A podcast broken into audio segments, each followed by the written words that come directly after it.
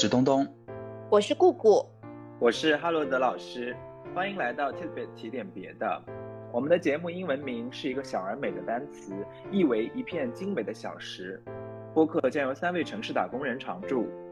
我们是牌友，是驴友，也是每天用八卦与吐槽相伴的微信群友。生活没有标准答案，内卷或躺平，精致或马虎，有序或随性。我们在不同选择里找到适合自己的方式。让我们直面工作的压力与焦虑，也不放弃对于其他生活面向的有趣探索。我们提点别的。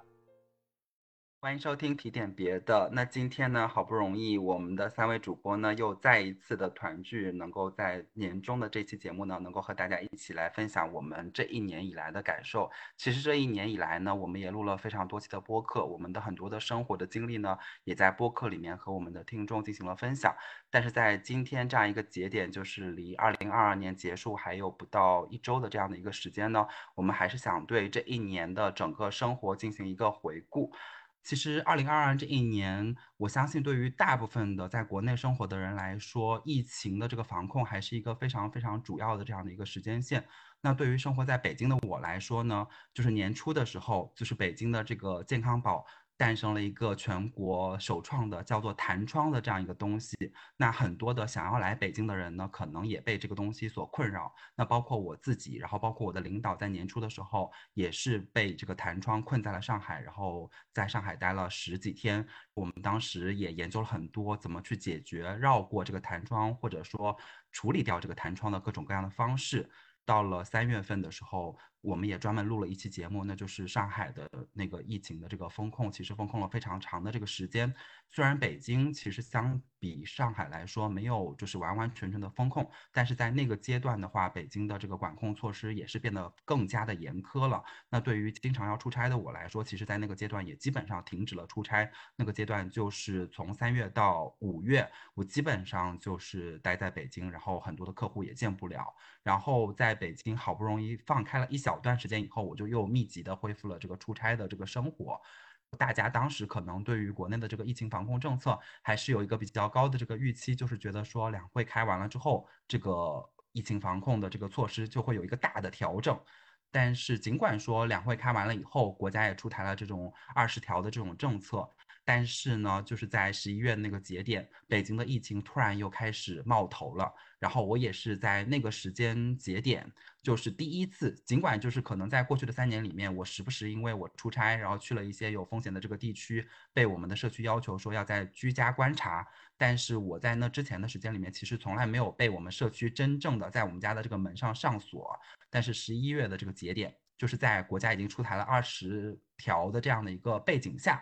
我却因为北京的这个疫情，然后被封锁在家里整整一周，就是完全出不了门的那种。在封控一结束，我就开始了新一轮的这个出差。然后到十二月的时候，这个疫情的这个防控政策也正如大家所看到的，就出现了一个非常非常大的转向，就突然宣布了开放，整个北京的这个疫情的这个形势就变得。各种各样的人，大家都出现了这个感染的这个情况，包括我自己的这个室友也出现了感染，所以就导致我十一月底开始出差，本来是准备十二月上旬就回到北京，但是最终到就是十二月的这个下旬才真正的回到了北京。所以过去的这一年跟疫情相关的情况，对我来说，生活在北京就是这一年基本上就是起起伏伏，然后年初的时候很严，然后中间一度放松，然后又变得很严，然后又突然的大转向。但是这一年也还是对我来说，还是发生了一些跟疫情来说没有关系的一些记忆吧，比如说。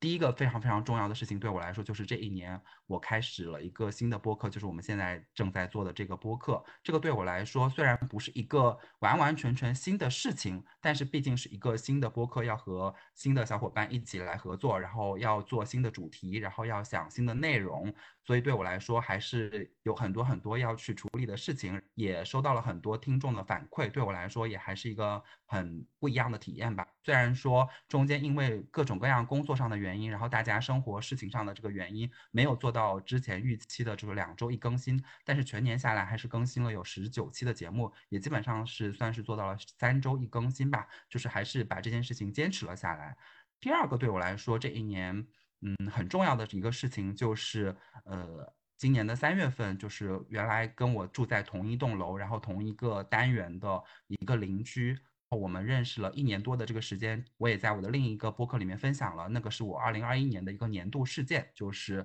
认识了我的这个邻居，然后和他们一起遛狗。但是在今年的三月份的时候，我这个邻居就因为这个房租，然后因为这个地理位置各方面的这种原因吧，然后就搬走了，就是我们维持了一年的这种密切的这种交往就中断了。在今年的十一月份，我们一起遛的这条狗就叫 Hero 的这条狗，然后也离开了我们。所以对我来说，这一年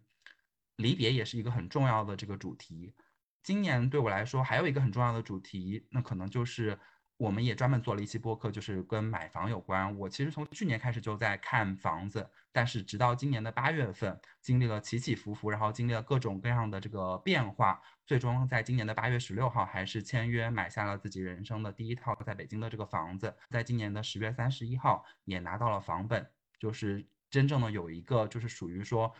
我的就是名字的这样的一个。记录吧，然后在十一月十号的时候正式的拿到了这个房子然后。现在这个房子正在装修当中。对我来说，过去的一年大概就是这样的一个情况吧。好的。我想分享的其实跟呃你想分享的就在模块上是有一些呼应的，呃，那第一块肯定也是嗯疫情，呃，我今年回顾的时候，嗯，其实我发现就是蛮多事情我都已经习以为常了，而且我有点忘记到底是这些变化是今年才发生的，还是是二零二零年发生的，就是因为已经感觉过了很久了，仔细回想的时候就能想到，其实在今年三月之前，就是上海封控之前，我是。呃，从来没有做过那呃咽拭子或者鼻拭子的核酸的，呃，因为我记得今年三月多，我们有个朋友就是过生日，然后我们还一起租了一个嗯 Airbnb，但是现在 Airbnb 也退出中国了。那时候我还以没做过为荣，但是到现在就我也真的已经做了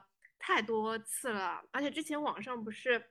有笑话就是说，就大家现在的喉咙的年龄都已经是上百岁啊什么，因为一直被捅啊捅啊捅啊这样子。而且对对对，就是你说的这一点，我也非常有同感。因为现在大家总会说疫情三年，疫情三年，就好像是这三年过程中所有的东西都没有变化一样。但实际上，比如说关于核酸这件事情，也基本上就是从去年年底的时候开始才会有密集的这种核酸的要求。其实二零年的时候，大部分人应该其实都没怎么做过核酸。还有像今年，嗯，就今天早上，嗯，我。就去我们办公室的时候，虽然现在上海已经基本上完全放开了，等于是你进任何的商场，呃，因为我们办公室是要经过商场的，就是你都不用出示呃核酸码了。但我感觉我就是走到商场。前面的时候，就是在我反应过来之前，我已经拿出了手机，且手自然的就打开了支付宝，就已经到绿码界面了。而且这一切完全就是，就因为我属于边听音乐，然后边走到那个门口，就下意识的手机已经打开了，然后我觉得特别变态，就是就是感觉要把这种下意识的习惯改掉，又需要一小段时间。而且当你进到商场，看见。商场里面其实是很空旷的，可能因为最近疫情是也没有人，然后同时也因为就是嗯，就进商场或者出商场那条路都没有那种呃栅栏，也没有保安在那边检查你的时候，就就是还是 会有一种 恍惚的感觉。对的，我今天早上坐地铁的时候也是，就是因为北京的那个地铁的那个二维码，它是跟那个健康宝关联的嘛，就是之前要查的时候，就是只有你的那个二维码是绿码，你才能扫那个闸机。然后这两天我坐地铁的时候，因为它就没有那个绿码了，我就一度以为说，哎，我的这个码是不是出了问题？那实际上是因为它现在已经跟那个健康码不关联了，但是我就还是会有那个反应，就会觉得说，我的这个码是不是扫不出去？嗯，对的，所以我觉得，嗯，就是可能这些其实也就是今年三月份到现在，呃，九个月、十个月的事情，但是真的就是身 形成的身体记忆跟。嗯，就是下意识可能嗯会会需要一段时间来改变。第二块要分享的，对，也是这个播客，嗯嗯，因为我我发现我今年其实只发过一条朋友圈，就是我们这个嗯我们印度那一期的时候，我有分享过一条朋友圈。今年 因为我们也没有出去旅游啊啊之类的，所以我也就 再也没有发过朋友圈。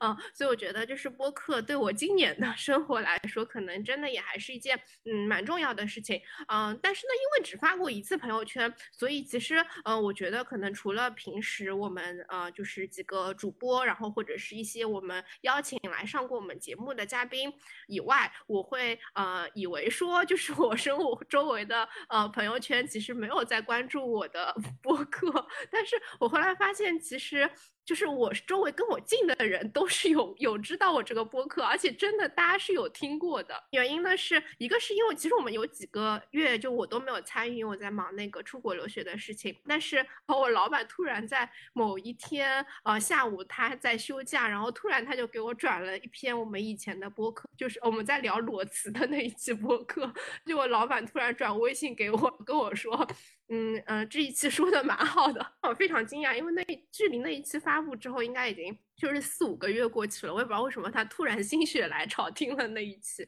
嗯，当然我我那一期也没有讲什么就是不能讲的话，对，所以也还可以。然后另外还有就是，嗯，最近的时候就是我有一呃，就是因为我出国留学，又找一个姐姐辅导我。那个姐姐，呃，她是一个呃，就是练超级星星练的呃很牛的姐姐，就是我有一次正好跟她。提到，然后他就说：“哎，我记得你们播客就是有个产品经理，也是很很擅长练超级星星，你们聊过这一期，对。然后发现那个姐姐其实也有听过我们的播客，所以后来发现说，其实呃，他们可能没有跟我说，嗯，他们听过的播客，也没有给我的播客提过，嗯，就是更明确的建议，但是就是他们也都有在听，我觉得还蛮奇妙的，嗯。所以明年就是，嗯，我们还是可以继续 坚持做这样一件事情。”第三块的话，我想说的就是，嗯，这一年脓包是不是因为？呃，一个是因为就是我周围跟我大学或者高中一起成长起来的人跟我一样都快临近三十岁了。第二个是因为可能，嗯，就我想是不是也是过去的三年让大家觉得说，呃，生活有点嗯停滞了，因此大家想要让生活会有一些变化。所以今年就是我周围有两个很好嗯高中朋友都结婚了，就他们都是谈了好几年恋爱，同时在今年选择了结婚，而且也是未来。马上很快就会，呃，就是把小。生小孩放上计划，嗯，然后像我们就是之前来过我们呃就是播客的嘉宾，呃也有就是明年又要结婚，然后现在是领证的，呃像东东，呃还有也是刚刚那位嘉宾 买房了，然后我自己是就是呃选择就是出国留学嘛，所以我觉得好像大家多多少少呃生活都有在发生一些嗯重大的变化，这个也是让我觉得蛮感慨的，嗯，突然觉得好像。大家就都不一样了，生活都有了比较大的进展。那我自己呢，呃，就是在呃忙申请的话，其实就我大概从春节的时候就开始学习学习，然后学到 现在下半年，呃，学习考试，啊，写文书，啊，提交等结果，面试，啊，到现在终于有了一个。呃，结果就是等于是明年应该是可以能 能出去念书，然后不会没有书念这样子。然后在过程当中呢，因为嗯申请对我来说是一个很重要的事情，所以呃我中间也有呃各种各样嗯痛苦啊、纠结啊、呃思考啊、焦虑啊的时候，嗯，所以这里 就是我想分享三点。第一点就是。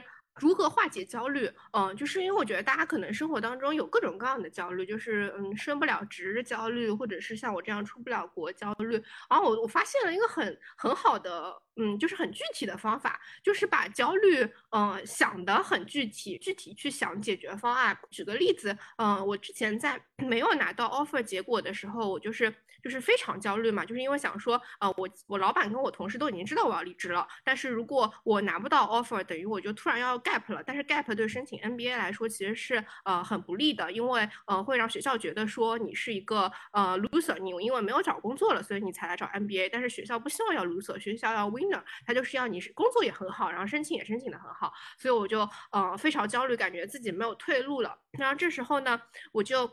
嗯，也听了一些其他的播客，也看了一些心理的文章，就教了一个方法。他说，你就把这个焦虑想得很具体，就是具体的去想说，如果我真的没有拿到 offer，那我应该怎么办？然后把这个步骤一步步写下来。然后我当时我就就写下来说，啊，如果我真的没有拿到 offer，那我就想说，是不是我要再换一份工作？呃，或者是说，呃，我就是去申请一些其他的国家，申请更容易的学校。当真的把这些步骤按照一二三四写下来之后，我觉得它就比嗯。那种抽象的焦虑要要来的更能舒缓人心一点，因为我已经知道解法了。嗯，如果只是纯焦虑，焦虑就是一个很抽象的东西，嗯，它也没有一个嗯这个落点。但是如果当你把它想得很具体，然后把呃它能实现或者不能实现，你接下来之后对你生活的影响，然后你会因此做的改变跟其他努力都写下来的时候，就会觉得没有那么害怕了。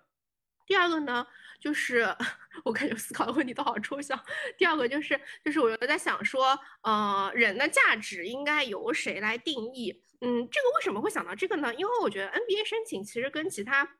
很多的呃研究生的专科申请都不一样。呃，就是因为研究生的专科申请，它就是比如说你念的就是某一个学科，呃，那。呃，在招生官眼里，他就是去比较你啊，比如说学校的 GPA 是多少啊？那大家都是，比如说大家都是学中文系的人，那同样都是看中文系，大家就比较好去比较说你的学术水平比较高，还是他的学术水平比较高。但是 NBA 其实是一个大杂烩，嗯，就是呃里面既有学金融的，又可能有做 marketing 的，又可能有做科技的，这些人其实就是会呃很难比，就是你怎么去把一个金融的人的成就跟呃可能是做营销的人的成就去比呢？就是。因为它是完全不同的维度，同样都是嗯营销的话，就是可能大家的年龄啊也都不一样。比如说我，我是在大公司做到了个中层，但可能有一个人是在呃一个创业的营销公司，他做到了高管。那这两个又怎么比呢？就是你们虽然工作内容是有点相似的，但是可能你们的在的公司的大小、职位、title，嗯，然后做的事情又都不一样，这种又怎么比？因为 NBA 看的是一个 total 的 package，就它既看你的成绩，也看你的工作，也看你的工作中取得的呃成就，或者是推荐人给你的推荐信，它很综合，这也是让我觉得焦虑的一个点。但后来我又想说，其实呃人生当中的大部分比较都是没有一个标准化的标尺的。无论是面试还是说，嗯，可能是相亲、谈恋爱之类的，其实大家面对的都是个很复杂而综合的人。因为我觉得人很复杂，就是这些其实都是没有办法去比的。那人的价值又在这个社会里去怎么排序呢？我就开始思考这个。我觉得我从小到大都还算是一个比较自信的人，但是在无论是相亲还是求学，当你处于一个被选择的过程当中的时候。其实你对自己的呃价值判断是无效的。当我我觉得我自己很好，但我觉得在那时候就是没有用，就是我必须要这个学校承认我很好，或者我必须要一个嗯其他人呃觉得我很好，并且他很喜欢我来定义我自己。这个过程呢，既让我觉得很嗯很焦虑，但后来又让我嗯有理解到的一个部分是。在生活当中，如果可以给他人支持的时候，呃，尽量还是给他人一种呃支持吧。在拿 offer 这种不说，呃，可能学校给不给你 offer，那就是他的决定。但是如果在生活当中碰到一个个很具体的人的时候，还是尽量让别人有嗯被爱或者是被支持的感觉，这个我觉得蛮重要的，因为。就是我刚刚说的，人的价值其实没有办法纯粹由自己来定义，就他还是需要，呃，可能在周围感受到足够的爱，爸妈亲戚也爱你，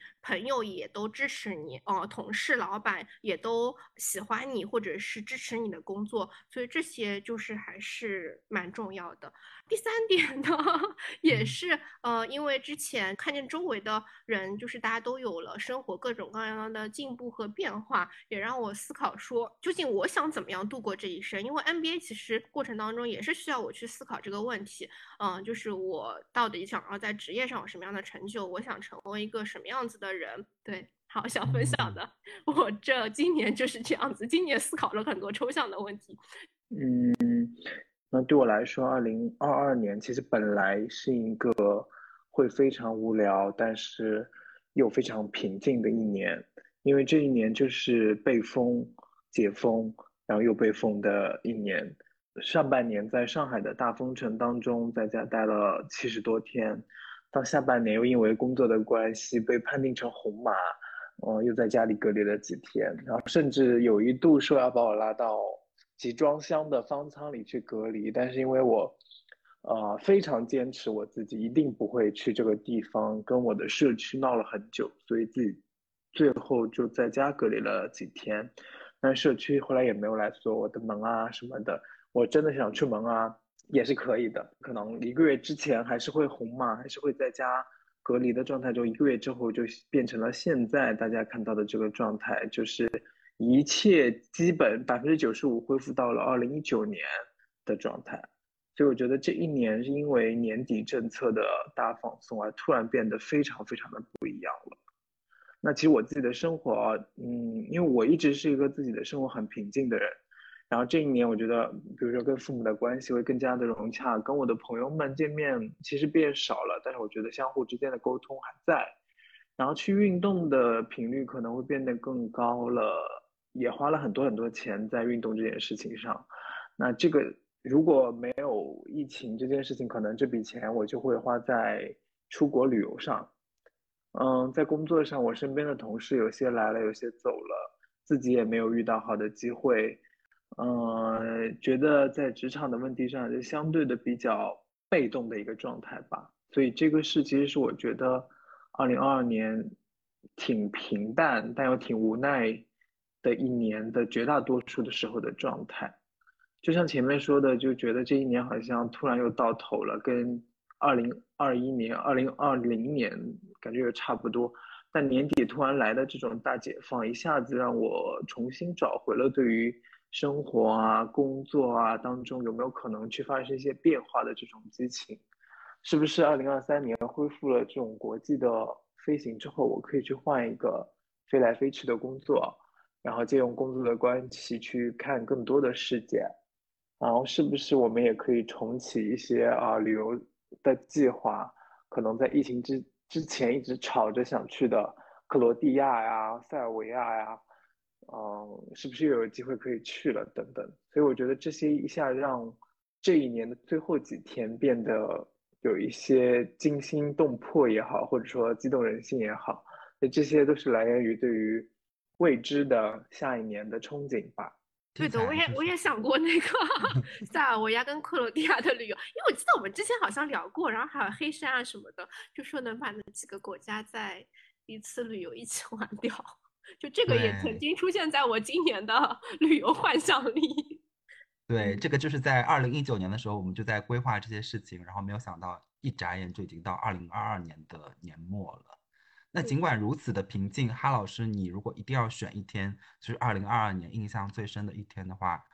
你会选哪一天呢？嗯，我会选五月三十号吧，因为这个是上海当时宣布解封的那一天，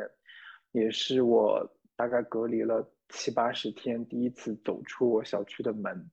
那那一天，其实我没有像很多人一样冲到什么外滩啊、陆家嘴啊、东方明珠。去看一看自己生活的那个上海，我只是早上出去晨跑了一下，绕到了我原来一直买菜的菜市场，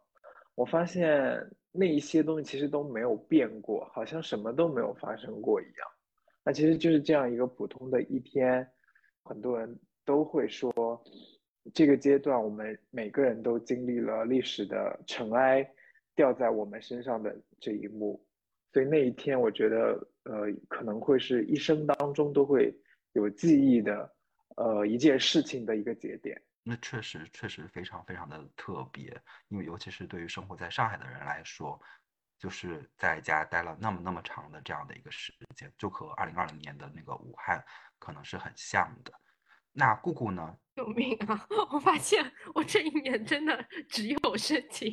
一年到头只有一个主题。我今年要选一天的话是，呃，十二月十四号，其实很近，就是两周前。嗯，是我拿到第二个我申请的，嗯，学校的 offer 的那天。那天呢，就让我回想起了我小时候。就虽然我刚刚 说我很自信，但是，嗯，我觉得我从小时候开始，就是我会对，嗯，一件事情的结果，就是即使那个结果已经出了，但我很害怕去看到。就小时候，就是可能老师发那种，嗯，考卷，嗯，那有些人即使可能有些差生，他知道自己考得很差，但他也就看了，他就想看一下自己考了有多差。但是，嗯，像我这种 处于中上游徘徊的人，我会把那种考卷塞在课桌里。嗯，一两节课，然后我都不去看，说结果到底是什么。虽然我知道那个结果已经在那里了，就是你不看你也不会改变它。但是我就是不敢去看。今年就是这个拿 offer 的同一天，就是相同的情况。本来我是没有那么焦虑的，但是跟我一起申请的人。他就嗯来跟我说说，呃，今天要出结果了，以及他给我具体到呃哪个小时会出结果，因为原来我不知道说呃那一天就是什么时候会出结果，而且因为美国跟我们有时差嘛，所以我就想说等到呃第二天睡一觉起床。起来再看，但是那人跟我说，就是前一天晚上，就是美国的早上，他其实就是会公布了，然后就把我的焦虑情绪调动起来了。哦，我焦虑了之后呢，我就跟就我就跟我老板倾诉我的焦虑，以及跟我周围的人 疏解这个焦虑。然后焦虑焦虑之后呢，但是他真的到晚上，就是那个结果快要出来了。就比如说，我知道他可能大概是呃十一点出这个结果，但我那天呃九点或者十点，我最后还是决定先睡觉。呃。嗯，就是等于是我知道它具体什么时候出来了，但是我还是遵照了原计划，就是睡一觉起来再看。而且那个晚上其实我没有睡得很好，比如说凌晨两三点我又醒了，而且那时候我知道那个结果也已经出了，就是有我的邮箱里收到结果了，但我还是没有去看。然后我一直就是断断续续的睡，睡到了早上七点起来。我就觉得不行了，就是嗯，因为一定要看了嘛，而且白天就是有太阳会让我心情 变得好一点，有太阳就会让我觉得说好像这个世界也不会糟糕到哪里去，所以我还是决定看。然后我是先看了我的微信，那我又发现好几个人，包括帮助我申请的姐姐啊，我老板啊，都来问我说。嗯，结果怎么样？而且我老板说，他那一天晚上睡觉前想的最后一件事情，以及早上醒来想的第一件事情，都是我到底有没有拿到 offer。就收到了一些关心，然后觉得挺感动的。我就带着 阳光、跟大度的关心去看了结果。当然，最后我觉得结果是好，我拿到了 offer，还拿到了奖学金。我觉得它让我回想起了我小时候的嗯一些情况，就让我觉得我的个性好像从小到大。嗯，就是你真正的那些害怕的东西，其实也没有变。虽然我有很多的呃成长，可能我呃，比如说我的 presentation skill 增加了，呃，我的 marketing skill 增加了，但是你可能就是一些骨子里的东西，以 及你那种性格就是还是刻着。第二个是呃，让我觉得说，就是周围还是有很多人。关心我吧，能呼应我刚刚说的。当你觉得你有很多支撑的力量的时候，呃，可能会对呃面对一些事情有帮助吧。嗯，听姑姑讲这段的时候，其实我还是挺羡慕的，因为我觉得我自从工作了以后，是有比较长的时间没有这种就是为了一个非常确定的唯一的这个目标去努力的那种感觉了。就是在工作中，你都是一件一件小的项目，或者说一个小的目标，然后去达成它。我好像没有，确实没有给自己设定一个比较大的、比较长的这种目标，然后用一个比较长的周期去实现它。这种感觉已经忘记很久了。然后姑姑讲起来的时候，你就会想起来，曾经其实包括说那个时候求学呀，然后包括读博士啊，你其实都是有一个比较长期的这个目标的。嗯，对于我来说，就是其实我前面有讲到说，今年的一个很重要的主题就是离别。所以如果让我来选这一年印象最深的一天的话，我想来想去，我最后还是选了两天，而不是只有一天。那其中一天呢，就是今年的九月十八号，就是我们非常非常好的朋友灰灰的父亲在这一天就是离开了我们。这件事情其实，嗯，我相信灰灰是有准备的，然后包括其实我自我也是对这件事情有一个预期的，因为他的父亲的这个病情的发展，就是在这一年的过程中。出现了非常非常多次的变化，每一次的变化的过程中，灰灰都会跟我分享这个过程当中他爸爸的这个病情进展到了一个什么阶段，遇到了什么样的问题，医生也其实下达过非常非常多次病危的这种通知。每一次灰灰要去准备这件事情，然后要回到家里面去面对这个状况的时候，其实我们都有交流这个情况。但是等到这件事情就是真正的要来的时候，那个时候因为他爸爸的。这个状况就是属于说，他可以靠 ICU 的仪器继续维持生命，一天、两天、三天，甚至更长的时间。但是，这个主治的医生已经告诉他说，其实现在通过这个机器去维持，他这个病情已经没有任何好转的这个可能性了。所以，那个节点的到来，其实是你人为的去选择的一个结果。你选择了以后，他爸爸就离开了那个 ICU 病房。花了不到二十四小时的这个时间，他爸爸就最终就是离开了。就是那个节点到来的时候，你好像就是已经做了一整年的这种心理建设，你还是有一点点没有办法接受这件事情的到来。虽然就是对于他本人来说，他当时有很多事务性的事情要去处理，联系亲戚朋友，要去联系相关的这个善后的各项的事情，你甚至都没有时间去感伤。但是这件事情的余温，这件事情的影响，它是持续很长很长时间的。然后包括我自己。尤其是在十二月这个疫情政策放开以来，那其实所有的人都面临着说你会遭遇这个新冠疫情的这样的一个侵袭。可能对于年轻人来说，这不是一个多么严重的事情，但是对于家里面的老人来说，其实就是一个很很巨大的挑战。包括说我今天就收到我妈妈给我的消息，说她自己已经阳了，然后像我爸爸也阳了。我爸爸就是阳了以后，其实是有一些肺部的这个肺炎的症状的。同时，我的外婆也发烧了。然后，我外婆本身是有一个比较严重的这个基础性的这个疾病的，所以我妈妈在阳的这种状况下，要同时照顾我外婆和我爸爸两个人。所以，你就觉得自己的人生已经到了这样的一个节点，你要去应对说，你可能。不一定是在今天，也不一定是在明天，但你在人生的某个节点，你一定会面对这件事情，就是你的至亲会因为疾病的原因，因为年龄的原因，要跟你进行告别。我其实，在一九年的时候，我就看过一本书，叫做《最好的告别》，它在非常系统性的讨论说，对于我们这样的一个社会，老龄化的这样一个社会，我们怎么去处理这些。老年人的这种疾病的问题，当时我觉得说啊，我对这个问题已经有了一个比较深的认识。但是随着你跟这些事情的这个距离越来越近，你就会意识到说，从情感上，你不管怎样去准备，都好像不充分。所以就是那一天对我来说，是我今年的一个就是一定要选择的一天，记忆深刻的一天。我还要选择的一天也是跟离别有关的，就是我前面已经讲到，就是十一月三号。我其实之前对于养宠物这件事情没有特别多的感受，但是因为认识了我的邻居，然后我每一天就是和他一起去遛这个狗，在遛狗的过程中会和这个狗有陪伴，会和他进行聊天。在十一月三号的晚上，突然接到邻居的电话，说他就是我们一起遛的这个 hero。他也病重了，非常非常的难受。医院的医生也表示说，现在其实你只能靠止痛药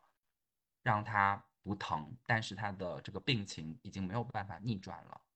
其实那个时候北京的疫情还没有放开，理论上来说，甚至我可能都在标准的这种就是防疫情防控政策下，不一定能够去到那个医院，但是我还是去了。然后去了以后。其实，在有止痛药的情况下，你会觉得那条狗狗它其实没有什么问题，它还可以坚持下去。我的邻居就坐在那个旁边，他就看着那条狗，他就说：“嗯，我能不能再晚一点？”然后医生就给他再打了一剂止痛药，维持了这个生命体的平稳，再多了那么。不到一个小时，但是当那个药效结束的时候，你听到那个狗，它虽然没有办法用言语，但是它的哀嚎在整个诊疗室里面回荡的时候，你知道说，生命结束对它来说才是一个更好的选择。你就只能说好，那我们就做做做这个决定，让他更没有痛苦的离开这个世界。所以就是这一年。包括现在，就是你说这个世界好像很平静，没有发生什么。但是，如果你再仔细的去观察周围，就是不管是疫情也好，还是没有疫情的时候的各种疾病也好，还是就是这种时间推移带来的这种老去也好，它都在真真正正的影响周围生活的每一个人。所以，就是不管这个国家是什么样子。这个周围的政策是什么样子？可能反正就是这种感触，还是让我觉得，嗯，在有限的时间里面，还是像姑姑说的吧，就是给你周围的，不管是朋友还是亲人，还是工作上的伙伴，提供尽可能多的支持，在他们需要你，然后你也能够给他们提供必要的这个帮助的时候，给他们提供多一点的支持。可能到你真的要跟这些人、这些事情告别的时候，你心里才会少一点点遗憾吧。这个可能就是我二零二二年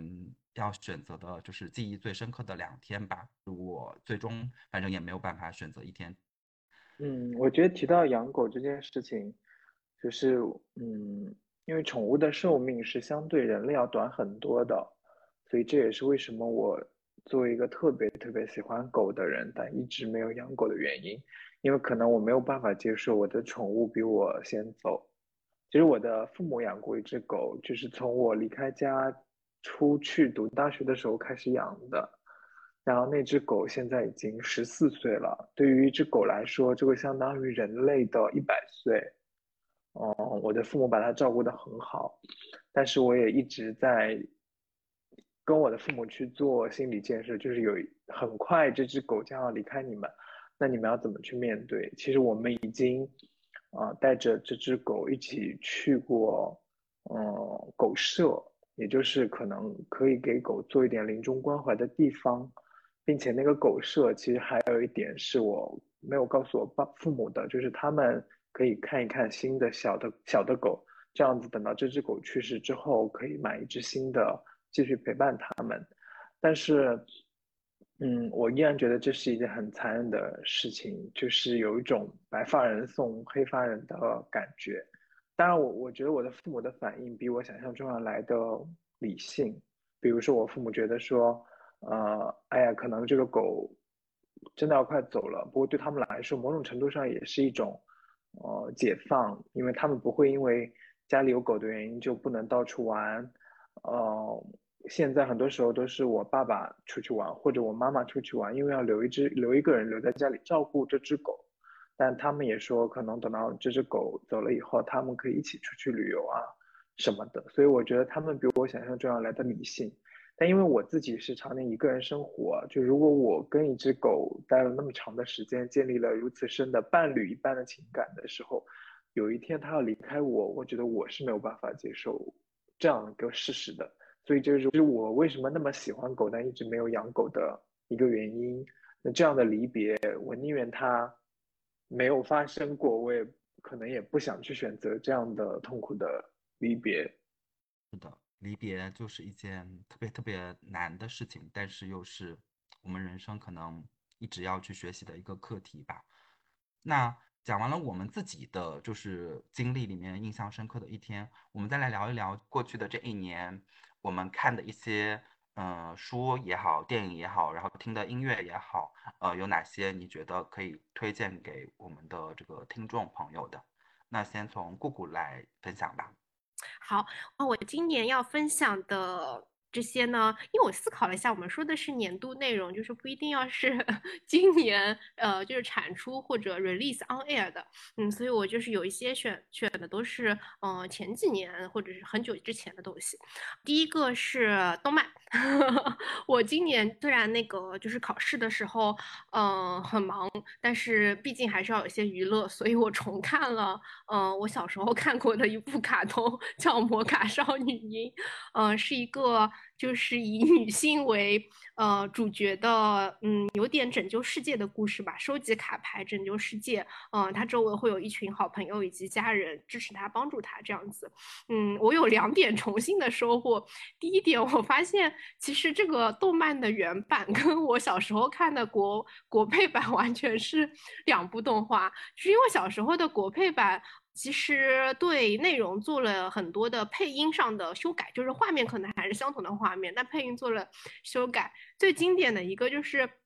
在这部嗯动漫快要呃完结的时候，最后呃就是有一个男主角向女主角呃告白的一个片段，呃就意思是他们俩都是学生啊，就是说呃就是就是他在他们俩经历了就是最后的一场大战之后，然后那个呃男生奄奄一息，然后就对那个呃女生说，其实我喜欢你，大概是这样一个意思。但是我们国语版的配音就改成了，我觉得你是个好人。就很搞笑，然后意思差别太大了吧？对对对对对，就是果配版就改成了我觉得你是一个很好的同学，大概是这样子。然后小时候看其实根本就没有没有觉得又有任何的问题，因为就觉得说，嗯，是给他们的友谊来了一个升华。但是其实人家原著表达的是爱情这样子，我就觉得很搞笑。嗯，然后这这部动漫呢也让我重新。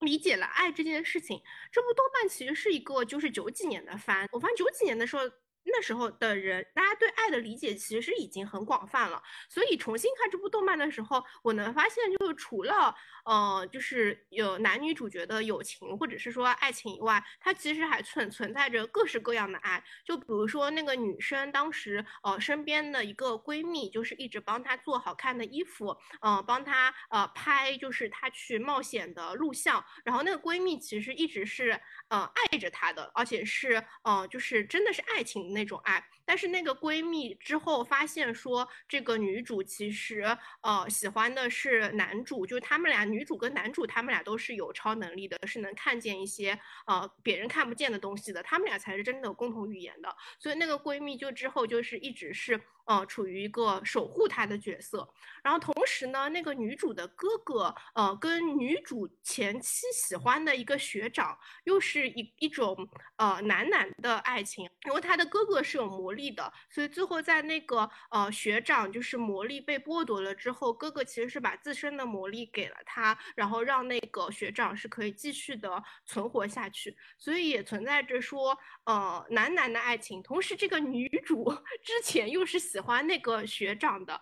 嗯，包括就是那个女主，因为她周围有。呃，就是守护她的一些神兽嘛，嗯，所以那些神兽又对她有一种守护般的爱爱恋。同时，女主的爸妈又是师生恋，女主的就是呃精神导师吧，或者就是前一代的魔法师转世之后，她又跟呃就转世成为了小孩儿，但小孩儿又跟她原来当时的恋人其实是一个成人的老师，有了一种转世的师生恋。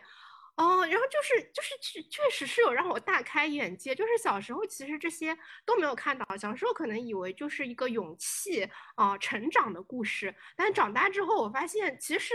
爱是一件很多元的事情，就它当然不只局限于呃异性之爱，然后也不只局限于同性之爱，它可以是跟物的恋爱，可以是守护的恋爱，可以是各种各样的恋爱，所以。嗯，我觉得对我还是有一些不一样的理解的。我会，呃，觉得说，嗯，可能我对这个世界的爱，或者是对，嗯，一草一木，包括我刚刚说对阳光的爱，或者是对身边的人的爱，呃，其实某种程度上也是。相通的这样子，嗯，所以这部动漫我还蛮推荐的，嗯。第二部是一本书，呃，叫《一航西飞》，它讲的是呃第一位就是独自驾驶飞机从英国飞越大西洋到北美的一个呃飞行员的半自传类的故事，嗯，她也是一个呃女的飞行员。嗯，他给我的两个课题，一个是勇气，一个是孤独。嗯，先说孤独好了。其实因为我自己申请 MBA 的时候，就是我周围没有什么人在申请，而这也是我自己做下来的一个决定。所以其实就是整个申请过程当中，我都要自己去呃研究说这个到底是一个什么样子的玩法啊，然后。每个步骤也都是要自己去走，就是我妈妈也给不了我太多的 support 这样子，然后我只有一个我们的同我的同事是有在跟我一起申请，但是我跟那个同事也没有非常的熟这样子，所以整个过程当中就是会有体会到孤独的时刻吧。但是因为这个我原来在播客里说过，也是我想要去追求的嗯东西，就是想要体会一下孤独。然后但是我在那个这本《一航西飞》的书里就看到了相同的孤独，就是因为他那个呃主人。公她是一个女飞行员，她是独自驾驶飞机的嘛？就因为那时候其实开飞机的人很少，嗯，包括她呃在晚上开飞机的时候，其实嗯，她就书中会有很多形容，形容那个呃整个夜空是非常的静谧的，然后你又飞得很高，其实你在周围是完全看不到任何东西的，嗯，就是你看不到树，看不到土地，呃，大海什么都看不到，嗯，甚至有时候只能通过风声过那种仪器轰鸣的声音来陪伴自己。有时候甚至会怀疑说自己是不是其实已经根本不在地球上了，然后你也不知道你飞的方向。对不对？但是就是要在那样的情况下，你要去呃忍受漫长的孤独，而且你要去做判断，而且这种判断其实跟你的生命是呃尤为相关的。就是你可能一个判断失误，你就不知道 飞到哪里去了，或者是呃或者是飞机就是出现了一些故障这样子。就是你既孤独，但是你又觉得这件事情呃很重要。就这样子的感受吧，然后我就觉得在书里找到了呃共鸣。第二个就是勇气，嗯，就这个女孩子其实呃主人公她其实她当时在非洲去，无论去开飞机还是做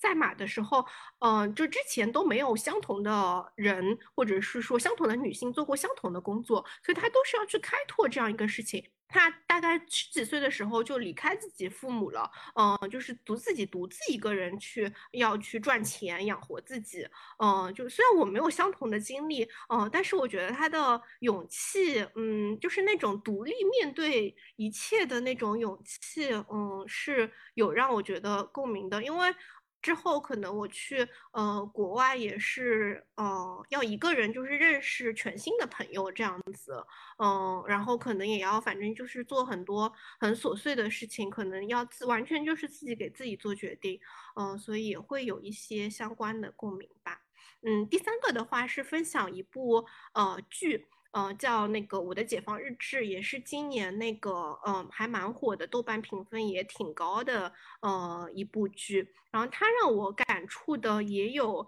呃，两点。第一点呢，它的呃故事的主人公是，嗯，一个韩国的三兄妹。其中，呃，嗯，主要的镜头是刻画一个，呃，女女的是三妹这样子，嗯，就是这个主人公她其实本身的性格跟我不是很像，因为我刚刚说了，就是我觉得我核心还是外向的，但这个主人公其实是一个。很内有点内向的人，就是嗯，有一点社恐吧，可以这么说啊。然后会拍一些他在呃首尔，就是大的都市里的一些工作的生活的场景。就我们俩其实性格不一样，但是我发现虽然嗯，就是有内向跟外向之分，但是生活当中一些。嗯，很微妙的时刻，其实你是会有共鸣的。嗯，他其中有个镜头，就是是同事其实没有刻意的排斥他，但是呃，可能就是有一些细节会让他觉得说他是呃加入不了同事的对话，或者说他也不想加入同事的对话。嗯，就是会有一些微妙的镜头，就比如说他垂下眼睛啊，或者是说嗯同周围同事，然后就是聊得很开心，但是他其实就是在自顾自的吃饭啊。这些镜头还是会让我觉得说，嗯，有感触。就是，嗯，虽然可能我是一个外向的人，但是我觉得每个人还是会在生活当中，嗯，时不时会有一些你觉得自己融入不到那个环境的时刻。嗯，那如果有这样子的时刻，我觉得这部剧它其实是它有一很多细节让你觉得说，很多人其实都有这样子的时候，然后你就会更加有嗯同感。第二个是，就也是我说的这个，呃，女主人公她跟一个呃男主人公的，嗯，恋爱吧，嗯。但他们俩刚开始其实不是恋爱，他们俩把这种关系定义为推养。嗯，我看说是说编剧造出来的一个词，如何解释推养呢？他是说是一种呃无条件的爱和支持。他这部剧本身有一些呃就是基督教的植入跟色彩，就我本身是不信教的嘛，但是嗯就是看到就是这个词就是无条件的爱和支持，以及就是剧中。嗯，之后那个男女主的一些相处的情况的时候，嗯，还是让我很有感触。呃，一个是对对方的，呃，就是行为跟价值都不去做评判。嗯，因为我觉得我生活当中可能有意无意还是会对很多人的做一些评判吧。呃，但是剧里那个女主决心对那个男主做的一种是。嗯，就是不对他评判，然后同时他做的无论是什么样子的决定都支持他这样子，可能大家嗯没有看过这个剧，听我这样形容会觉得有点荒谬或者过于理想化，但是就是在这样子的一个嗯就是实验性的爱下，两个人确实都互相都有变得更好了，而且也都获得了解放，所以这个剧叫我的解放日志嘛，嗯，所以我就反过来思考我。自身，嗯，就是我觉得我生活当中有意无意还是在以我自己的标准去呃评判或者定义别人，因为我觉得这些，嗯，就我之前觉得说这些是会让我，嗯，就是对我自己想要成为什么样子的方向，去到哪里有一个很清楚的评判。就比如说他的这个行为，嗯，我想不想模仿，我想不想成为他那样子的人，他的性格哪个地方我觉得好，那我要不要跟他学习？哪个地方我觉得不好，那我就是要避免。嗯，但是我觉得，其实除此之外，就是对身边真的呃亲近或者是有羁绊的人，嗯，也可以存在有一种爱，叫是无条件的爱。就可能在你的父母身上，或者是呃你的最亲近的朋友身上，嗯，也许你当下不理解他的嗯决定，嗯，但他也可能并不需要你的解决方案。那这时候可能就是给予对方一种无条件的爱跟支持，反而是一种更理想的方式。嗯，这样子，嗯，可能他会往一个更好的方向去发展。嗯，对，这部剧是有给我这些 反思的。第四块其实就是播客。嗯，我一直喜欢听播客，这个我之前有分享过。我从二零年就开始分享播客，但我感觉我以前听的其实都是只听一些很特定的播客，就比如说随机波动啊这种，它每期我都会听。但今年由于疫情，就是有很多在家的情况，而且我觉得我今年的。眼睛好像变得更不好了，所以我就是，嗯，上下班啊什么就尽量少用眼，所以我就开始更多更多的听播客。我也发现播客，我听的播客的内容就是变得更多元了。我可以在播客当中就是听历史，然后听商业分析，然后听体育世界杯。就我原来可能不了解世界杯，用 播客的形式听世界杯，包括听一些情感相关的或者是心理相关的内容。就是我觉得我听的播客开始变。变得五花八门了，而且我觉得好像确实什么都能从播客听到。我发现我原来可能在微信公众号看的所有的东西，其实是在相关的播客也都能听到。而且，嗯，确实可能播客我觉得比文字更有力量的在于说，播客其实是有情绪的，就是嗯，文字它可以表达情绪，但它还是没有办法让你身临其境的感受到那种情绪。嗯，但是播客是可以的。那今年最推荐的播客的话，嗯，其实就是呃四季办公室，这个也有非常非常多的嗯播客有推荐了。这四季办公室的这三期关于中国电影未来与现呃过去现状跟未来的播客，嗯，我听，当然其中也有很多的金句，嗯，我是边哭边听的，就是晚上 睡着然后听，然后听了听着就哭了，然后觉得这个世界怎么这个样子，嗯，未来到底应该怎么样？所以。如果还有没有听过的朋友，那就是疯狂推荐大家去听，嗯，这样子。嗯，那我也来分享一下关于我这一年呃看的东西的一些觉得值得推荐的吧。我发现我过去这一年看的东西基本上都不是今年上线的。比如说电影的话，我今年印象最深的电影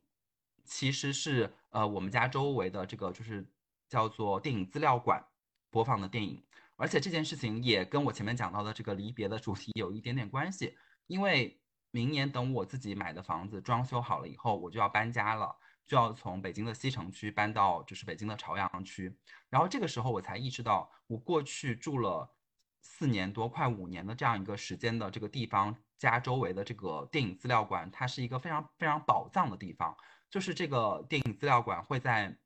每一个周的周末播放很多以前非常经典的这种老片，而且这些老片呢是在就是上海电影节、北京电影节都需要就是你第一时间抢票的那种电影。但是我其实只要周末花钱就能看到，但我之前其实没有怎么花精力在这一块。然后今年呢，还是去电影资料馆看了一些电影的，然后其中有一部是非常非常老的一部费里尼的这个八部半。我当时去看的时候呢。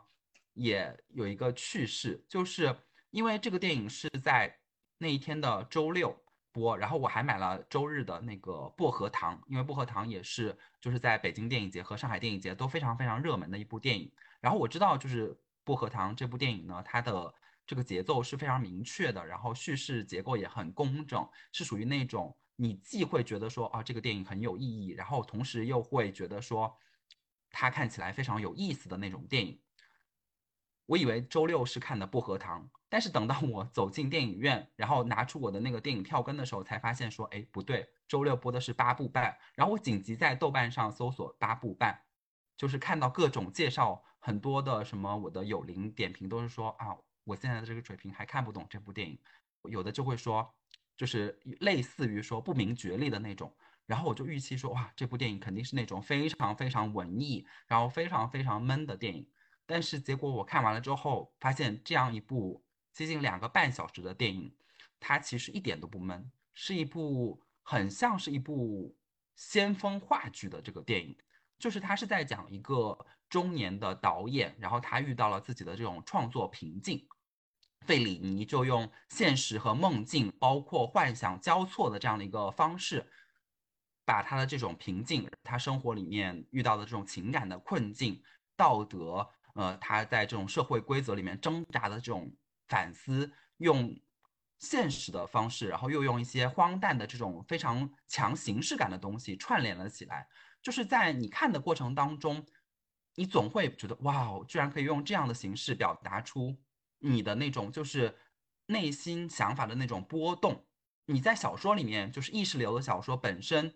可能不是特别特别先锋，但是其实你在作为读者来说，要理解都没有那么容易的。但是他却用这种就是非线性的这种叙事，然后用这种非常荒诞的这样的手法，让你对这些东西有一个非常直观的感受。所以就是这部电影就会放在我的这个年度观影体验里面吧。当然，就是隔天看的那个《薄荷糖》也很好。然后我还在电影资料馆看了，就是伊朗的那个。何处是我朋友的家？那部电影跟之前我看过的那个小鞋子也有异曲同工之妙，就是用一个非常非常小的这个事件，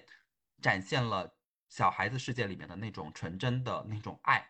在剧集方面的话，我看的也是呃一部其实二零二零年就上映的这个剧集。而这部剧集呃从受众群体角度上来说，我觉得会比前面推荐的这个八部半要广泛的多，因为从收视率的角度上来说，然后从豆瓣就是。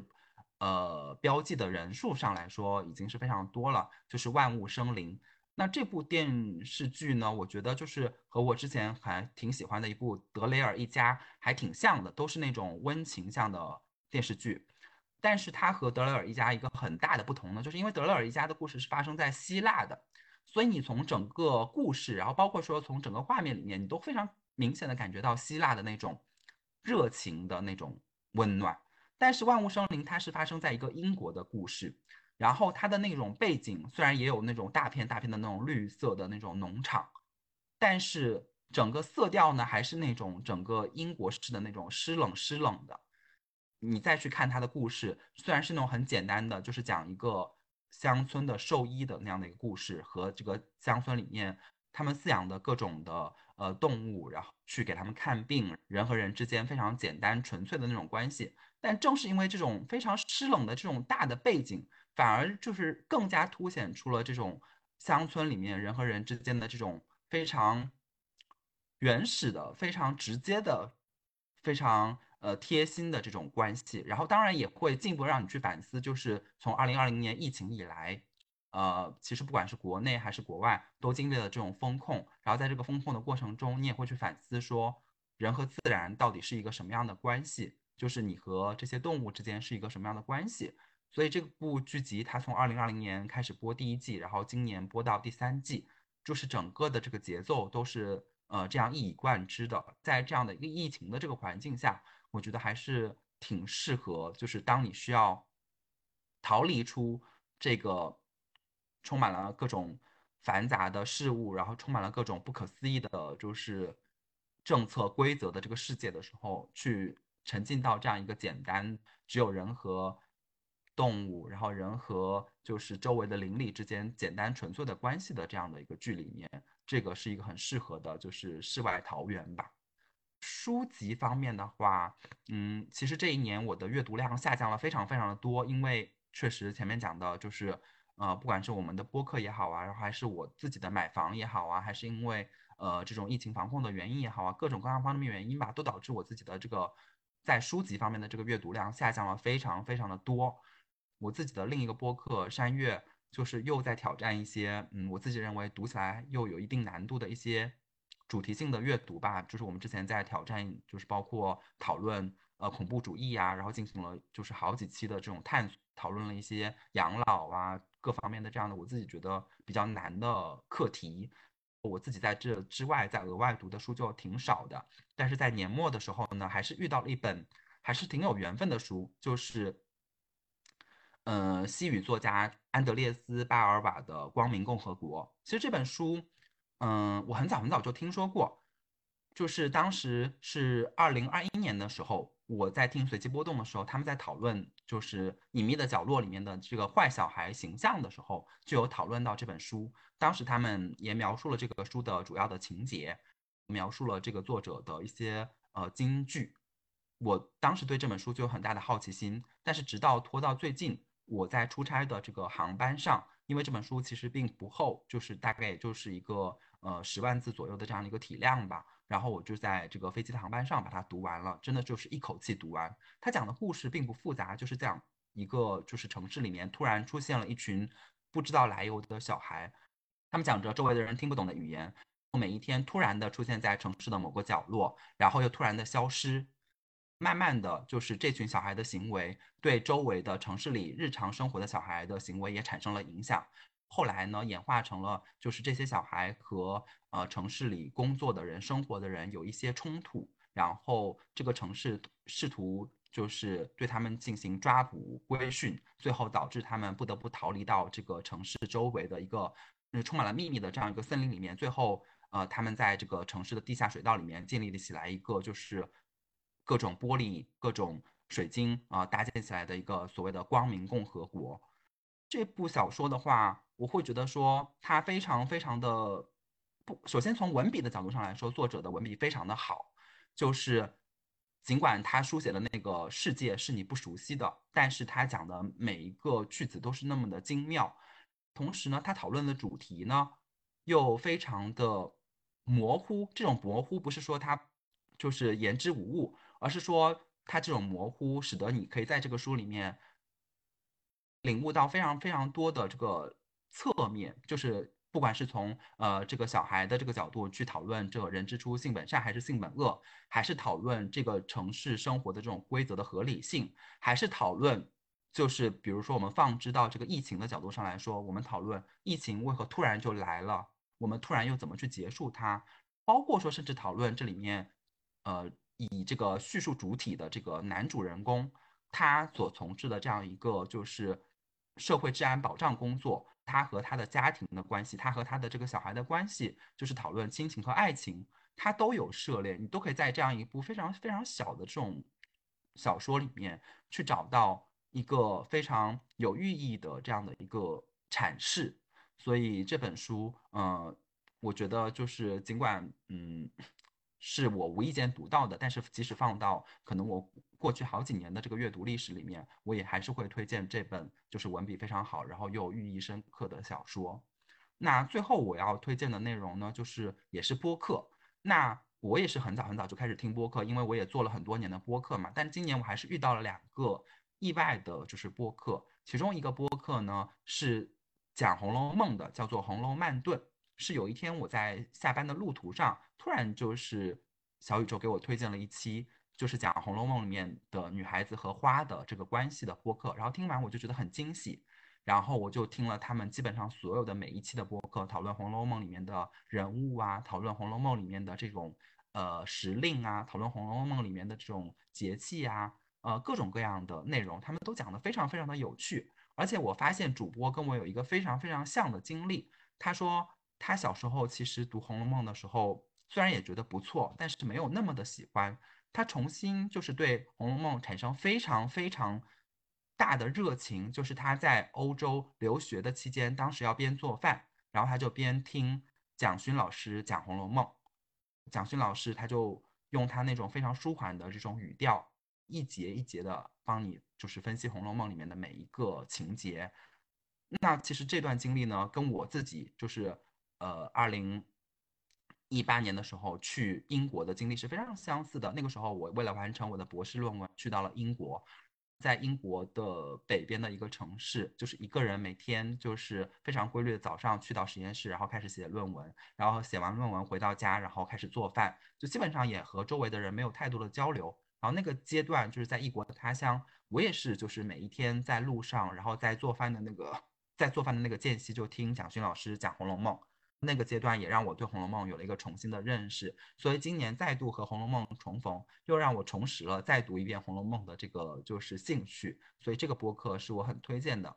另一个播客呢，也跟我们自己做的这个播客有关，就是当时。我们请我们的这个麦老师来讲这个山西的古建筑的时候，当时想要和呃清华建筑系的两位博士进行一个合作，呃，就是进行一个串台。但是后来就是这个串台，就是其实我们提纲已经列好了，然后他们两位也非常的支持，但是因为时间上的原因，最终就是这个串台的节目没有做成。但是那期播客还是播出了，而且也是我们呃非常受欢迎的一期播客。但是我也去收听了那两位就是清华博士的这个播客，他们的播客名字就叫做未命名播客，他们就用他们的建筑史的这种知识跟我们分享，就是国内的各种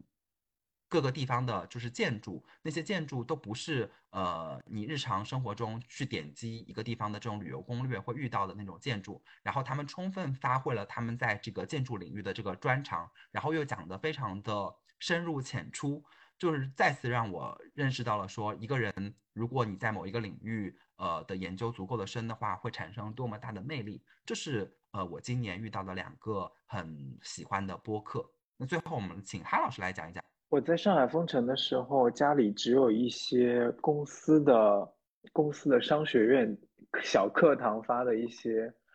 商业传记类的书籍。随着那个时间段，是我第一次去看像。马斯克传，或者是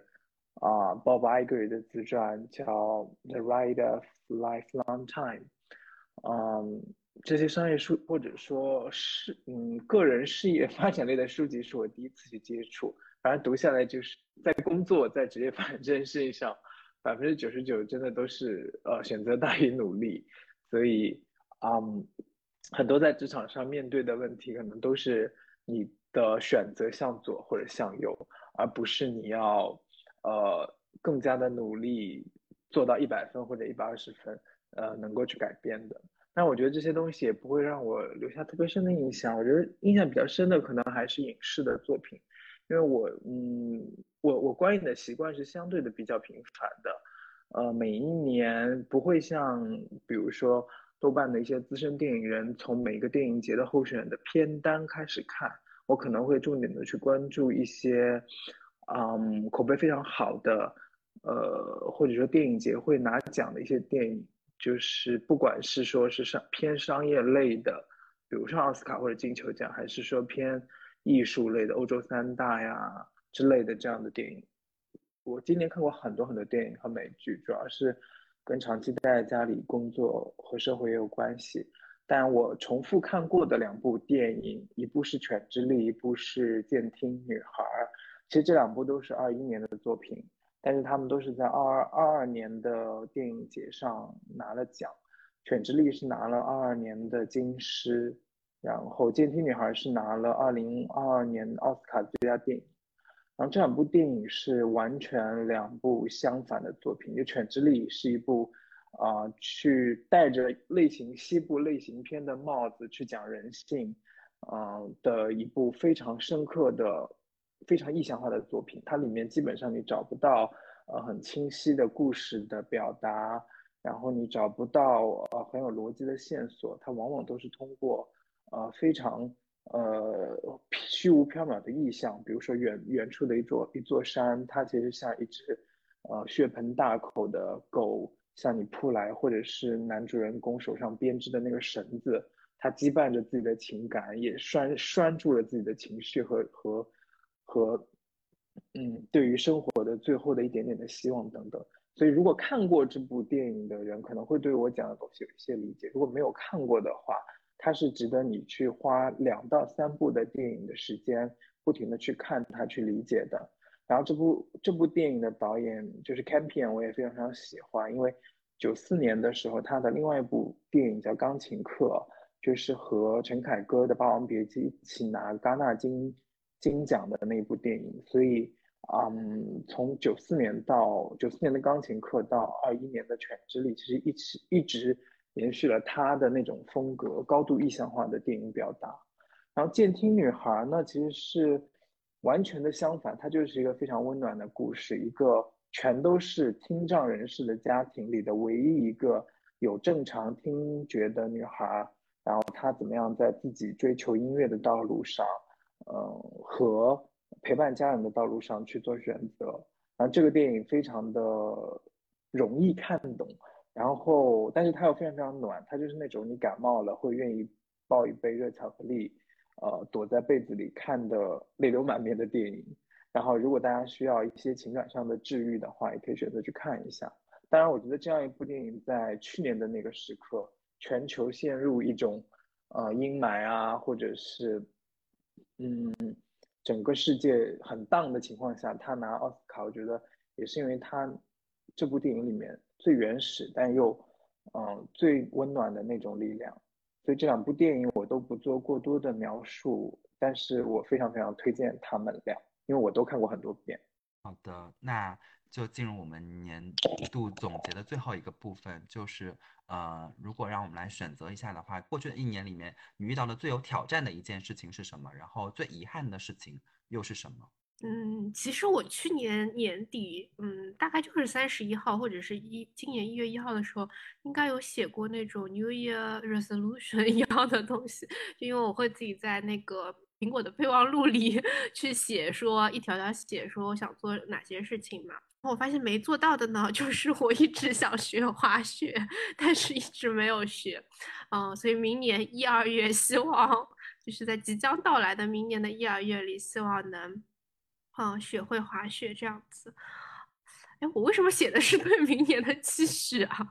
我感觉有点答非所问，但没关系，我要说，啊，就是明年我想想去做一下近视眼的手术。嗯，这个其实也有一些其他的人分享过，就是，呃，今年的疫情之后，很多人都发现说，生活当中能掌控的事情其实很少，而且你不知道会，嗯，发生什么。那有些人可能就成为了，嗯，末日生存狂，或者去研究了一些囤积类相关的。事情，在这样的情况下，我想做的事情是把眼睛手术给做了，这样子，因为，嗯，就是不想要万一世界真的发生 一些什么灾难的时候，嗯，然后我还要做什么脱眼镜、摘眼镜、戴戴隐形眼镜这样子的事情，就是可以跟这个世界有一些更直接的接触跟交流吧，嗯。还有今年因为申请，其实，嗯，我有很多的新的兴趣都没有去尝试，明年还是想是去继续尝试的。就比如说，除了做播客以外，嗯，我还是想去，嗯，就是试试看自己是不是能拍，嗯，vlog 呀，或者是剪片子呀。或者，嗯，杨也想去尝试一下，是不是可以飞无人机做一些事情？嗯，对的，嗯，目前对明年还是，呃，充满期待跟希望的，而且觉得明年可以国际旅游。但是我也有一种幻觉，就是